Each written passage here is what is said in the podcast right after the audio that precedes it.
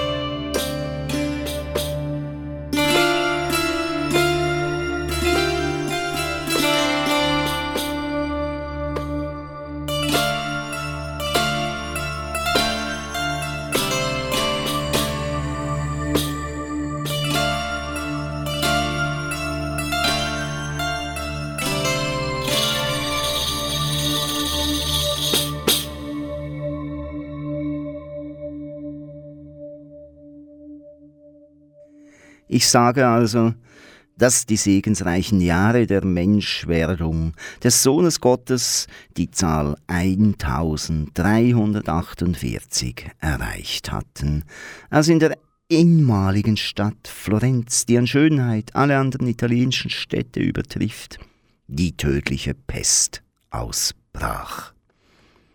Diese war durch eine Konstellation der Himmelskörper entstanden, oder aus Gottes gerechtem Zorn als Strafe für unsere schändlichen Taten über die Sterblichen verhängt worden. Sie war einige Jahre zuvor im Osten ausgebrochen und hatte sich, nachdem sie diesen um eine Unzahl von Menschen beraubt und von einem Ort zum anderen gezogen war, in beklagenswerter Weise gen Westen ausgebreitet. Auch Florenz schützten weder Vernunft noch menschliche Vorsichtsmaßnahmen, so hatten die Amtsträger verfügt, Unrat und Abfälle zu beseitigen, Kranken den Zutritt in die Stadt zu verweigern, sowie eine Fülle von Ratschlägen zur Erhaltung der Gesundheit erteilt. Das halfen auch nicht die nicht nur einmal, sondern wiederholt vorgebrachten Bittgebete, die in öffentlichen Prozessionen oder in anderer Form von frommen Personen an den Herrgott gerichtet wurden. Ungefähr mit dem Beginn des Frühlings des besagten Jahres zeigte die furchtbare Seuche ihre ersten verheerenden und erschreckenden Wirkungen. Die Anzeichen waren aber nicht die gleichen, wie sie im Orient aufgetreten waren, wo es ein deutliches Zeichen des unvermeidlichen Todes war, wenn Blut aus der Nase kam, hier dagegen zeigten sich als Beginn der Krankheit in der Leistengegend und in den Achselhöhlen von Männern und Frauen gewisse Schwellungen, von denen die einen groß wurden wie ein normaler Apfel, andere wie ein Ei, die einen größer, die anderen kleiner und die im Volk Beulen genannt wurden und von den beiden besagten Gegenden des Körpers breitete sich die sogenannte tödliche Beule in kurzer Zeit wahllos überall hin aus. Und danach verwandelten sich die Anzeichen der Krankheit in schwarze oder bläuliche Flecke, die zahlreich auf den Armen und den Schenkeln und allen übrigen Teilen des Körpers auftraten. Entweder waren es wenige große oder viele kleine Flecke. So wie eine Beule ein erster und sicherer Hinweis auf den bevorstehenden Tod gewesen war und ist, so waren es auch diese Flecke für einen jeden, der sie bekam. Gegen diese Krankheit half weder der Rat eines Arztes, noch wirkte die Kraft irgendeiner Medizin, als ob die Natur des Übels es nicht zuließ oder wegen der Ignoranz der sogenannten Heilkundigen, zu denen sich neben den studierten Ärzten eine große Anzahl von Frauen und Männern zählte, die niemals auch nur irgendeine medizinische Belehrung erfahren hatten, seine Ursache nicht erkannt und demzufolge ein Gegenmittel nicht gegeben werden konnte, wurden daher nicht nur wenige gesund, sondern fast alle starben innerhalb von drei Tagen, mehr oder weniger rasch meistens ohne Fieber oder irgendeine andere Komplikation, nachdem die beschriebenen Anzeichen der Krankheit aufgetreten waren. Und diese Pestseuche wütete umso heftiger, weil sie wegen des Zusammenlebens von den Kranken auf die Gesunden übergriff, nicht anders, wie das Feuer es tut, wenn trockene oder mit Öl getränkte Dinge dicht nebeneinander liegen.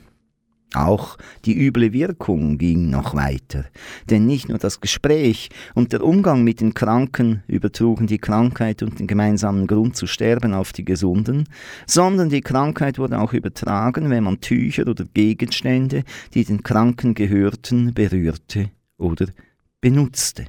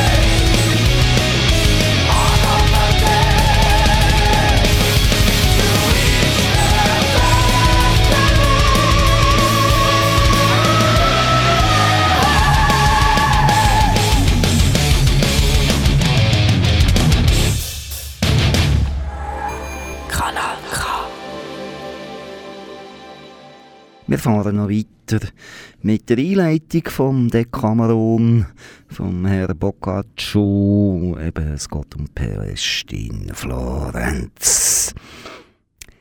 Die schlimmen Vorfälle erzeugten Angstvorstellungen bei den Überlebenden, und fast alle kannten nur noch ein grausames Ziel, die Kranken und ihre Dinge zu meiden und zu fliehen. Auf diese Weise glaubte ein jeder sein Heil zu finden.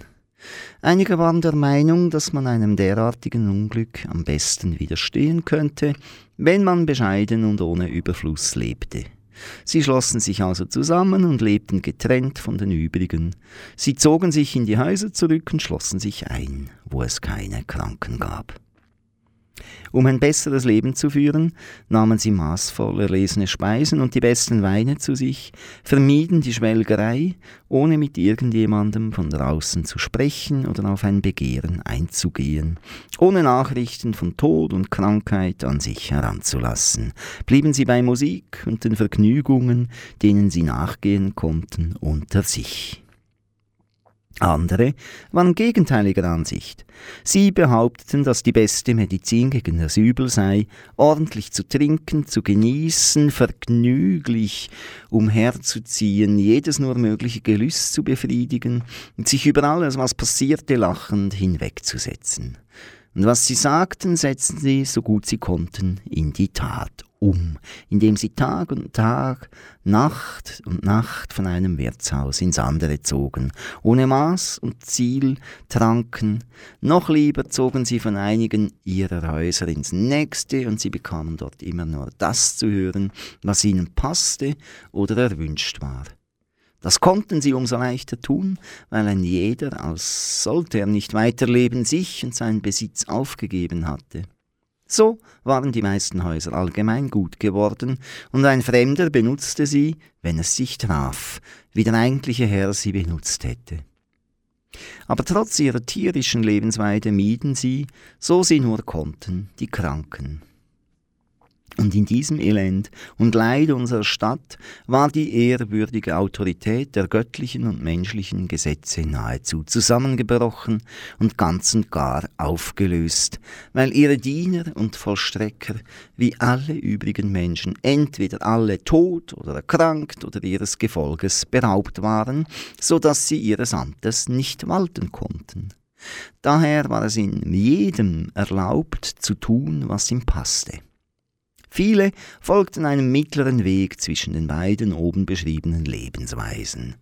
Weder wählten sie ihre Lebensmittel so streng aus wie die einen, noch ließen sie sich beim Trinken und bei anderen Ausschweifungen so weit gehen wie die anderen.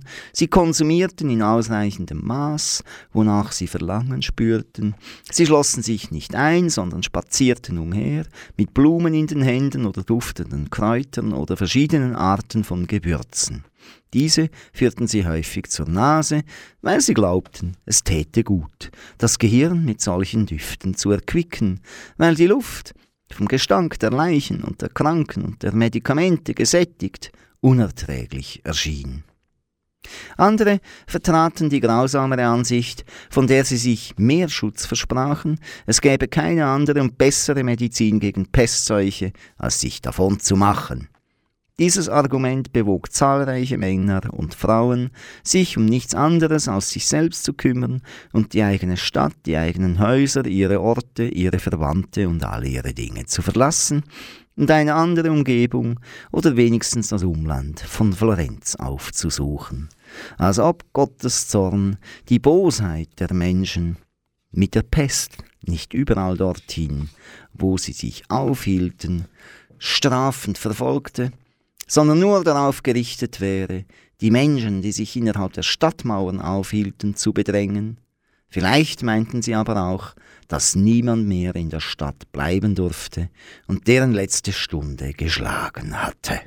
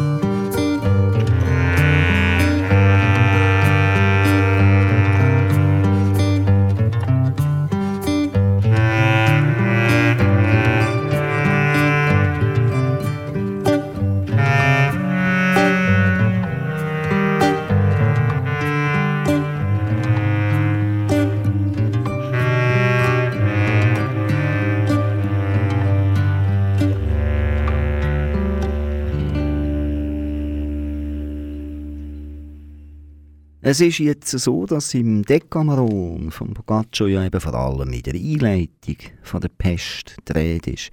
Nachher ist man dann draussen im Schlössli und erzählt Geschichten. Geschichten geht es immer noch darum, wie kann ich Sex mit den Nachbarn haben, mit der Frau vom Nachbar oder überhaupt mit dem Nachbar oder gegen Nachbar oder vor dem Nachbar oder wie kann ich ihn gleichzeitig noch beklauen. Es sind recht seitenlose Geschichten, die erzählt werden, weil mehr einfach so ein Einblick in Alltags Kleinkriminelle und sind viele Adlige oder sogenannte ehrenvolle Personen natürlich auch involviert. Einfach so ins Üble vom Menschen hineinschauen. Aber eben Pest ist dann in dem Schlössli, wenn sich Geschichten erzählen, ausgeschlossen. Die ist verrust, das haben wir ja vorhin gerade gehört. So. Darum eben, ich lese jetzt noch ein bisschen aus der Einleitung, wo es eben um Pest geht. Trotz dieser verschiedenen Lebensweisen kamen weder alle davon, noch starben alle. Allerorts erkrankte eine Vielzahl von Menschen aus allen drei Gruppen. Von allen übrigen verlassen erlagen sie ihrem Siechtum, denn als sie selbst noch gesund waren, hatten sie den Gesunden ja das Vorbild gegeben. Es war nun einmal so, dass ein Bürger dem anderen aus dem Weg ging, dass kaum ein Nachbar sich um den anderen kümmerte und dass Verwandte einander nur noch selten oder überhaupt nicht mehr und aus der Ferne sahen. Die Plage hatte Männer und Frauen im Innersten derart verstört, dass der Bruder den Bruder, der Onkel den Neffen, die Schwester den Bruder und häufig die Ehefrau ihren Mann im Stich ließ. Und schlimmer noch, und fast nicht zu glauben ist es, dass Väter und Mütter davor zurückschreckten, ihre Kinder, als wären sie nicht von ihnen aufzusuchen und ihnen zu helfen. Deswegen blieben einer unschätzbaren Zahl von Männern und Frauen, die erkrankten, entweder die Unterstützung durch die Nächstenliebe der Freunde, das waren nur wenige, oder die Habgier der Diener. Diese wurden durch hohe und ungebührliche Löhne angezogen, ohne die es viele nicht getan hätten. Es waren dann Männer oder Frauen von rohem Wesen, die für solche Dienste nicht geeignet waren und die nichts anderes taten, als den Kranken auf Verlangen einige Dinge zu reichen und zusahen, wenn sie starben. Von denen, die solchen Dienst leisteten, gingen viele samt ihrem Verdienst zugrunde. Aus der Tatsache, dass die Kranken von Nachbarn, Verwandten und Freunden im Stich gelassen wurden und die Dienerschaft rar geworden war, verbreitete sich ein nie zuvor gehörter Brauch. Keine wie immer anmutige, schöne oder edle Frau, die erkrankt war, störte sich daran, wenn ihr ein Mann, sei es ein Jüngling oder irgendein anderer, zu Diensten stand, und sie empfand keine Scham, ihm, wie sie es bei einer Frau getan hätten, alle Teile ihres Körpers zu zeigen, wenn ihre Krankheit es erforderte. Vielleicht war das die Ursache, dass das Ehrgefühl der Überlebenden vermindert war. Darüber hinaus starben viele aus Zufall, die gelebt hätten, hätte man ihnen geholfen. Weil also die notwendige Hilfe den Kranken nicht zugänglich war oder weil die Seuche so heftig wütete, war die Zahl der Toten bei Tag und bei Nacht so hoch, dass man nur mit Entsetzen davon hören oder es gar mit ansehen konnte. Unter den Überlebenden breiteten sich zwangsläufig Verhaltensweisen aus, die im Widerspruch zu den überlieferten Bräuchen standen. Kanal K. Mit dem Nos Neusemik. Die schönsten Bücher über Pandemien oder Epidemien. Ausgewählt von mir, Bruno Schlatter. Präsentiert mit ein gäbiger Musik, die gäbig dazu passt, zu dem, was darum geht. Und heute geht es eben um Boccaccio, das Decameron. Also es geht um Pest in Florenz im 14. Jahrhundert.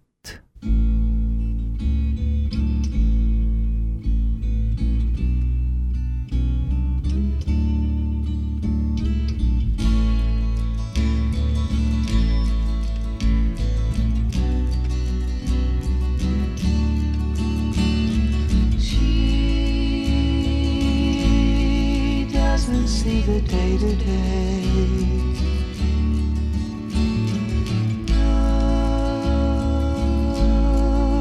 No where the children play. She doesn't see the things she saw. White crosses painted on the door.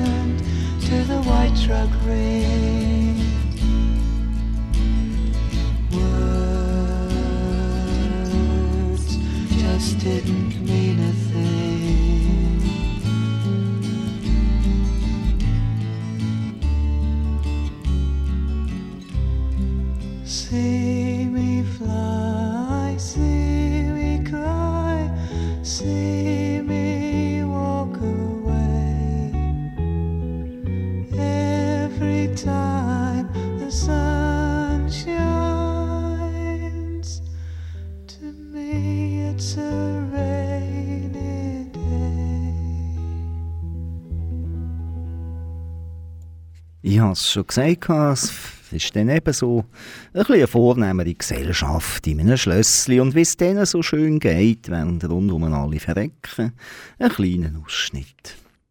Die Morgenröte begann, vor der aufgehenden Sonne zu erblassen, als die Königin die Gesellschaft aufstehen ließ.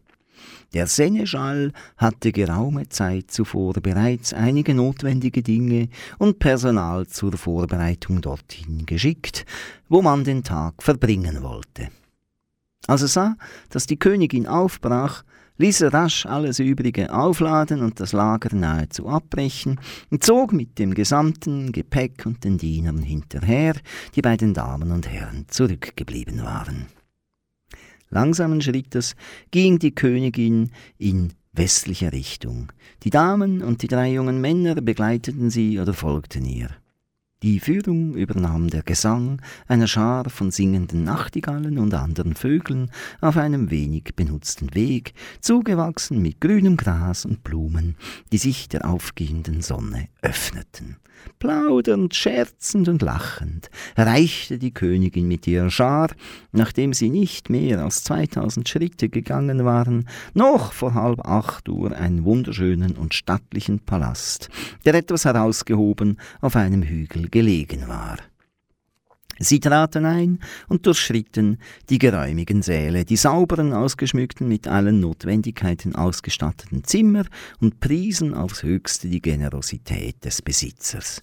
Sie priesen ihn noch mehr, als sie in den weiten und lichten Hof und in die Kellergewölbe hinabstiegen, wo die besten Weine lagerten und frisches Wasser reichlich sprudelte.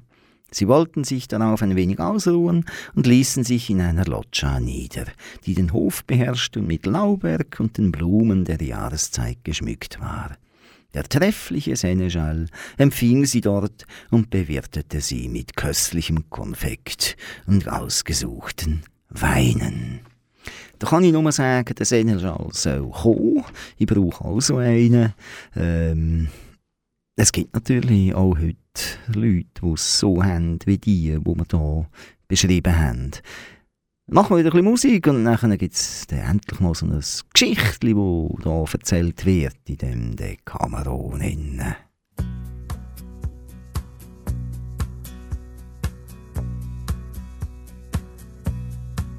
We've come so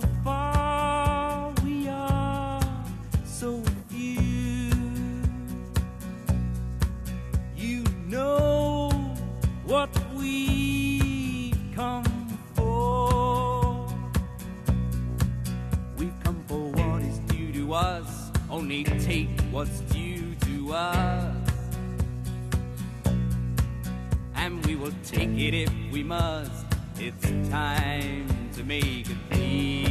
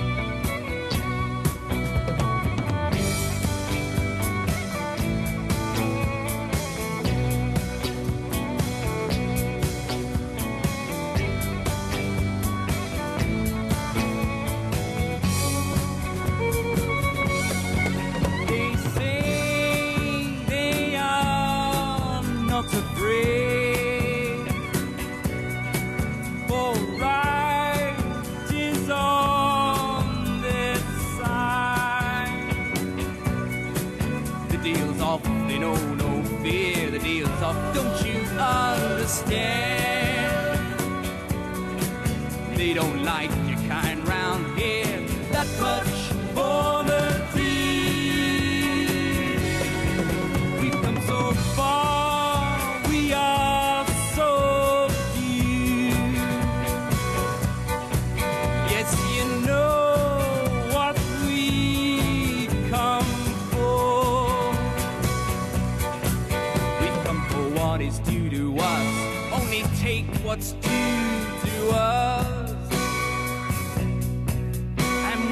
Take it if we must.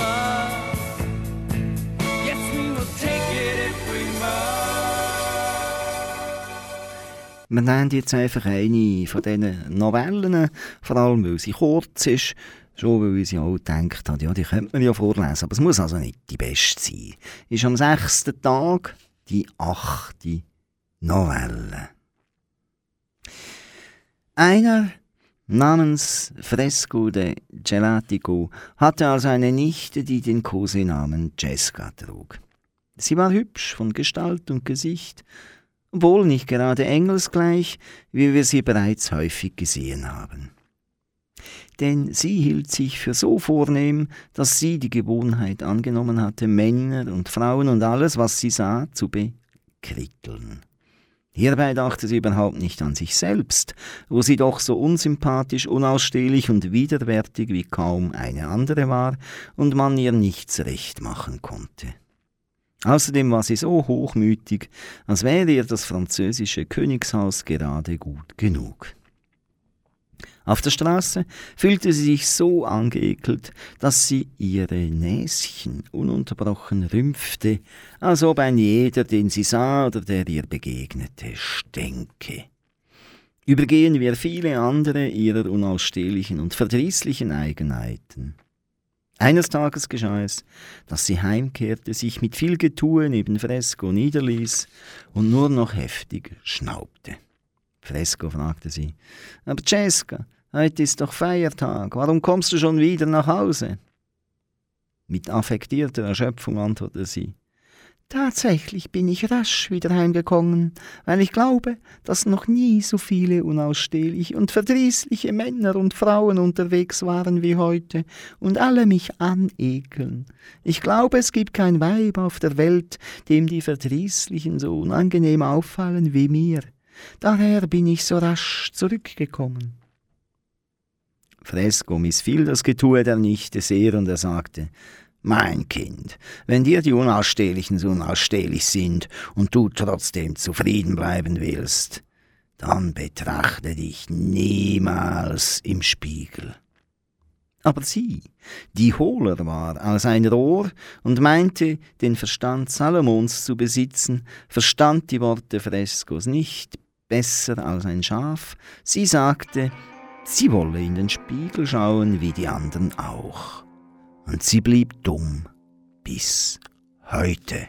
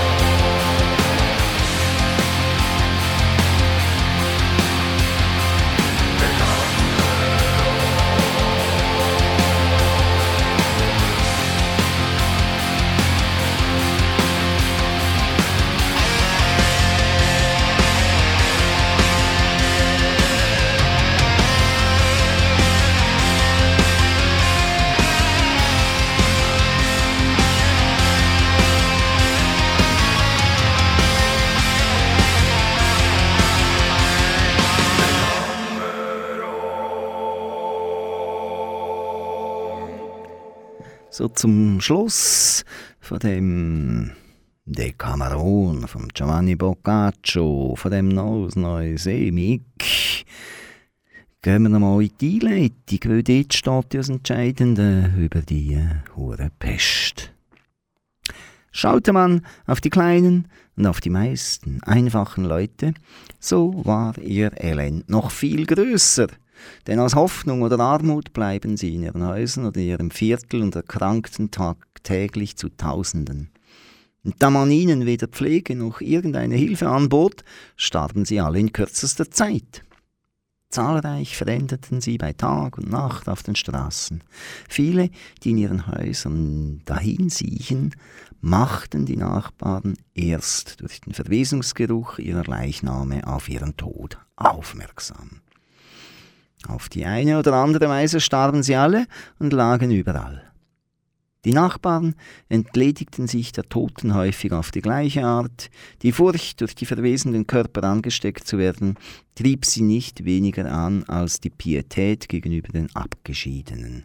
So trugen sie selbst und mit der Hilfe von Trägern, sofern es welche gab, die Körper der Verblichenen aus den Häusern und legten sie vor dem Ausgang nieder, wo sie ein Passant besonders des Morgens in großer Zahl hätte sehen können. Dann ließen sie Tragen kommen, und mangels solcher wurde manch einer auch auf ein Brett gelegt. Und auf mehr als einer Trage lagen zwei oder drei, und mehr als einmal lagen die Ehefrau neben dem Mann, zwei oder drei Geschwister oder Vater und Sohn oder auch andere Leichname beieinander. Unzählige Male geschah es, dass, wenn zwei Priester mit einem Kreuz einer Bahre voranschritten, sich drei oder vier weitere Bahren von Trägern getragen anschlossen. Wo die Priester einen Toten zu beerdigen dachten, hatten sie es mit sechs oder acht oder manchmal noch mehr zu tun. Nichtsdestoweniger wurden den Toten weder Klagen noch Kerzen noch ein Geleit zuteil. Es war schließlich so weit gekommen, dass man sich um die Gestorbenen nicht anders als heutzutage um tote Ziegen bekümmerte. Daraus ist deutlich zu entnehmen, dass der natürliche Lauf der Dinge die Weisen nicht dazu hatte bringen können, seltenes und geringfügiges Pech geduldig zu ertragen und dass großes Unglück sogar einfache Menschen dazu bringt, es nicht zu beachten und sich nicht darob zu bekümmern. Es zeigte sich, dass die Gräber in geweihter Erde für die große Zahl an Leichnamen, die täglich und fast stündlich zu den Kirchen gebracht wurden, nicht ausreichten, besonders wenn man nach altem Brauch einem jeden eine eigene Grabstätte geben wollte. Da die Friedhöfe voll waren, hob man große Gruben aus und legte die anfallenden Toten zu Hunderten hinein. Dort stapelte man sie Lage auf Lage wie die Ware in Schiffen und streute wenig Erde darüber, bis die Grube gefüllt war. Um nicht weitere Einzelheiten aus dem Leid, das unserer Stadt zugestoßen ist, auszubreiten, füge ich hinzu, dass die verhängnisvollen Ereignisse, von denen die Stadt überzogen wurde, das umliegende Land in keiner Weise verschonten. Lassen wir die befestigten Orte außer Acht, wo man ähnlich wie in der Stadt lebte, aber in den verstreuten Behausungen auf dem offenen Land starben die armen und elenden Bauern und ihre Familien, um die sich kein Arzt und kein Dienstbote kümmerte, ob auf den Straßen, auf den Feldern, in den Häusern, ob bei Tag oder bei Nacht, nicht wie Menschen, sondern wie das Vieh. Wie die Städte vernachlässigten auch sie ihre Sitten und Gebräuche und kümmerten sich um gar nichts mehr. Als ob sie allein auf den Tag ihres Todes warteten, sorgten sie sich weder um das Gedeihen des Viehs und der Felder noch um die Früchte ihrer Arbeit, sondern dachten nur daran, das zu verzehren, wonach sie greifen konnten. So geschah es, dass Rinder, Esel, Schafe, Ziegen, Schweine, Hühner und selbst die dem Menschen treu ergebenen Hunde, die von den Höfen gejagt worden waren, frei durch die Felder zogen, wo das Getreide nicht geschnitten und geerntet wurde. Nachdem sie sich tagsüber ihre Nahrung gesucht hatten, kehrten am Abend viele von ihnen, als besäßen sie Vernunft und als eine Hirte sie geführt hätte, gesättigt auf ihre Höfe zurück. Ja, es läuft scheinbar immer wieder ähnlich. Der Mensch, seine Reaktionen, sein Verhalten, die Zeiten ändern sich, der Food hat sich geändert, andere sind reich, andere sind nicht mehr reich und gleich Emik ist Emik. Tragisch ist es immer und Pest gehört jetzt definitiv zu den ganz, ganz grossen Geschichten. Das wissen wir, da war Europa leergefegt Ohne Pest würden wir übrigens wahrscheinlich viel vegetarischer leben, weil da sind die Felder frei geworden und plötzlich mit Viehwirtschaft, die halt nur einen Herd gebraucht hat und nicht so viel müssen umgegraben werden und so. Ja, hat ein bisschen mehr Fee gehabt. Und scheinbar hat dann so richtig das mit, de, mit dem Fleisch und dem Käse und all dem Zeug angefangen. Natürlich hat es das vorhin auch schon gegeben, aber in einem ganz anderen Ausmaß. So können auch Krankheiten die Weltgeschichte beeinflussen am Schluss. Noch ein bisschen Musik, dann sage ich noch Tschüss.